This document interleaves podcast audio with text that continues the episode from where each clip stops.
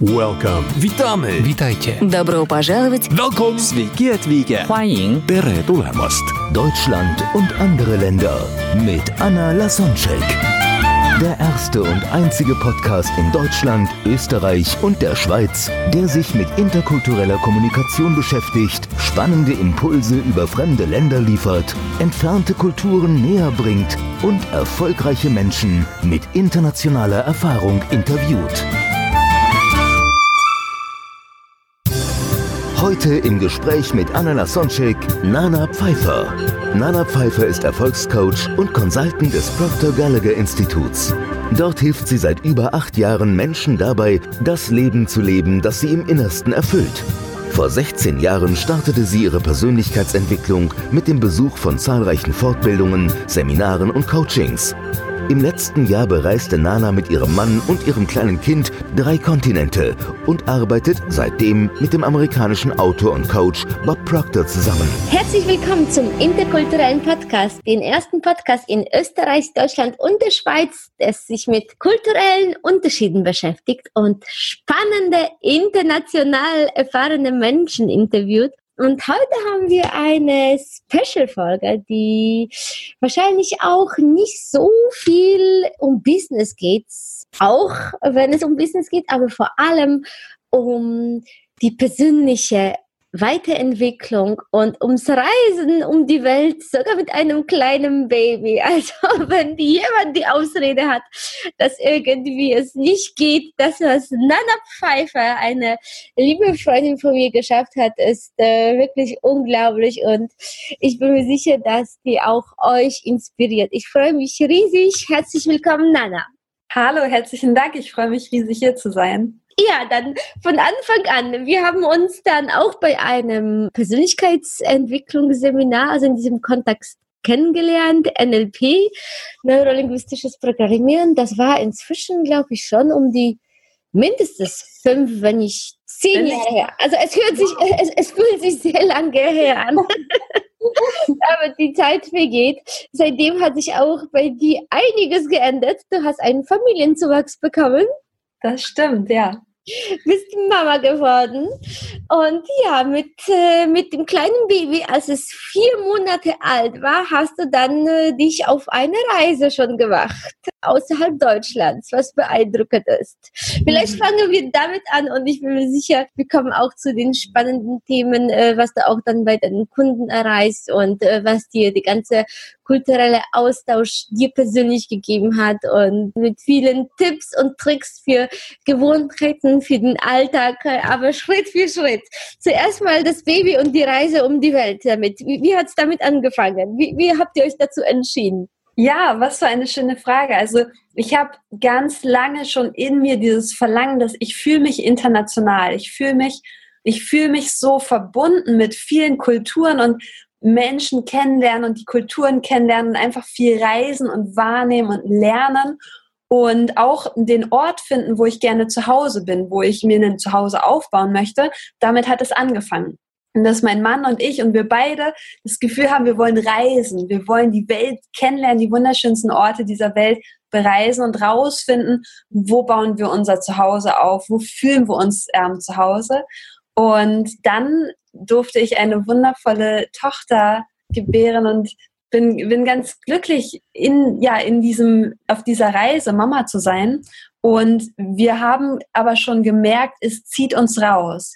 Und haben tatsächlich, wir haben uns Videos angeguckt von Menschen, die ja, die unterwegs sind, die digitale Nomaden sind, ähm, unterwegs sind, auch mit ihren Kindern und Familien und haben dann den ersten Sprung gewagt und haben gesagt, wir ziehen jetzt einfach los und sind nach Italien gegangen.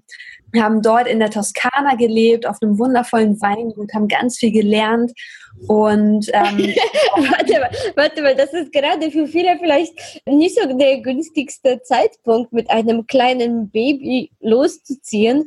Und du sagst das so im Nachhinein kommt, also die man spricht so leicht drüber, ja, wir haben halt in einem wunderschönen Farm in Toskana gelebt, aber wie habt ihr überhaupt die Vorbereitungen getroffen und wie, wie kam es überhaupt dazu, dass ihr so ein Weingut war, das ich weiß gefunden mhm. habt? Als mein letzter Standpunkt noch, äh, ihr wart in Köln und du warst dann schwanger und, und jetzt plötzlich, ja, Toskana mit kleinem Baby. Ja. da, ist also, dazwischen noch äh, einiges passiert.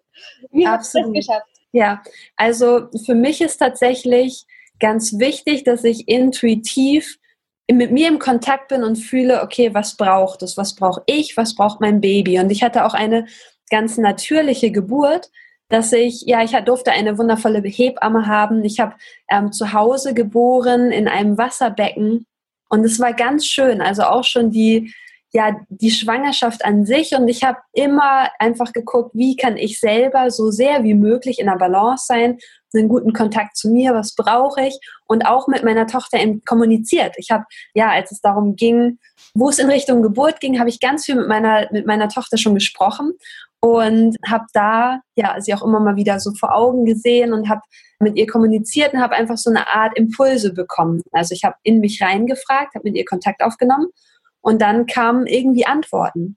Und so habe ich eine Entscheidung nach der anderen getroffen. Und weil unser und unsere Sehnsucht nach Reisen war so groß, dass wir gemerkt haben, okay, wann ist ein guter Zeitpunkt, wann es sich gut und richtig anfühlt, auch den ersten Flug zu machen mit unserer Tochter. Und dann haben wir recherchiert, so ab wann das okay ist und haben immer wieder getestet. Und dann war der Moment, wo wir auf eine Fortbildung geflogen sind nach Italien, wo wir gemerkt haben, okay, jetzt passt es, so einen Stundenflug.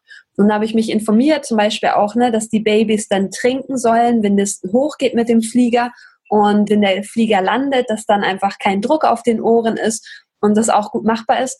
Also wie, wie war das möglich? Wie haben wir das gemacht? Ich habe tatsächlich immer wieder geguckt, wie kann ich selber in so einer Balance sein, dass ich immer ein Gefühl von Geborgenheit, von Sicherheit, von Wohlgefühl ausstrahle und auch immer gucke, was passt für Mila, was passt für meine Tochter, was passt für uns.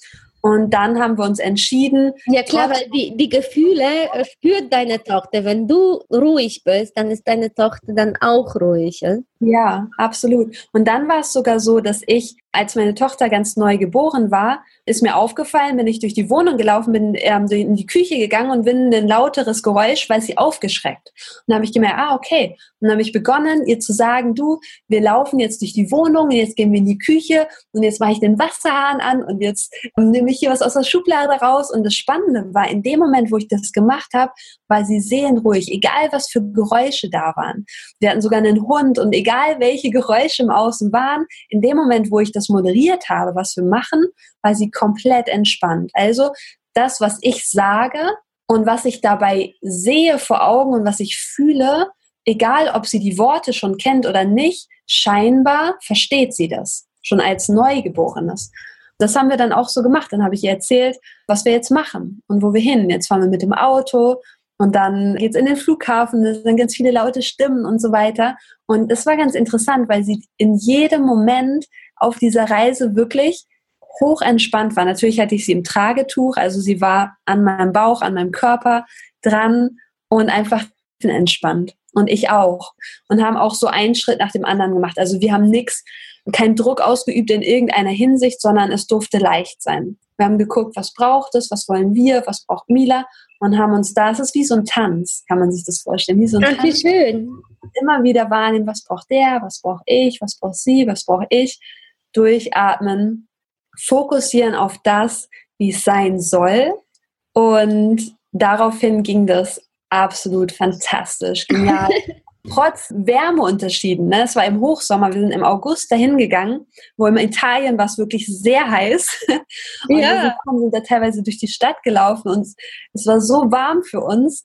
Aber selbst das hat sie so gut mitgemacht. Ja, und in, insofern dieses Wohlbefinden ging da für uns immer oder geht für uns dort auch ähm, ist dort an erster Stelle. Und letztendlich haben wir, waren wir über zwölf Monate unterwegs, waren in, in Italien, waren in Spanien, waren in Asien, in Thailand, in Malaysia, waren in Kanada bis wir wieder in Deutschland angekommen sind. Also wirklich eine große Menge gesehen und erlebt. Wow, ja, dann Schritt für Schritt. Also die erste Station war dann Italien, Toskana. Wie habt ihr da die erste Unterkunft gefunden? Habt ihr im Voraus was geplant und wie ging es dann weiter? Habt ihr das spontan organisiert oder, oder wie kann ich mir das aus der praktischen Seite vorstellen?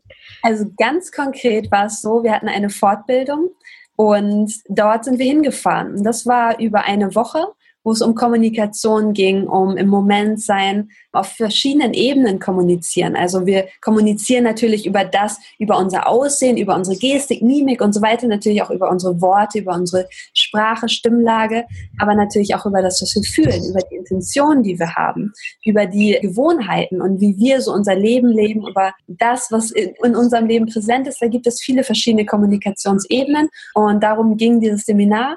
Und dann, als wir dort waren in der Toskana, hat uns es so gut gefallen, dass sich eins zum anderen ergeben hat. Wir sind dann wieder in den Flieger zurück nach Deutschland. Und als wir in Deutschland waren, hat mein Mann gesagt, lass uns sofort wieder umdrehen. es ist Zeit, jetzt zu reisen. Und was wir tatsächlich gemacht haben, ist, ja, Freunde, Bekannte, mit denen wir schon ja, lange befreundet sind, da hat sich das ergeben, dass wir dann dort zu einem Freund gekommen sind und dort wohnen durften in einem wunderschönen Apartment. Und dann habt ihr eure Wohnung gekündigt oder wie, wie, wie ging das? Ja, wir haben tatsächlich unsere Wohnung Nee, wir haben da noch nicht unsere Wohnung gekündigt, sondern wir hatten die noch, aber wir haben kurz darauf ähm, die Wohnung aufgelöst, haben unsere gesamten Sachen in Pakete verteilt, also gepackt und an einen sicheren Ort alles zusammengestellt und haben gesagt, so, jetzt so richtig los und das, was danach ist, ist dann auch ein Neuanfang. Also danach gucken wir, wo wir dann sind und wie es dann weitergehen soll.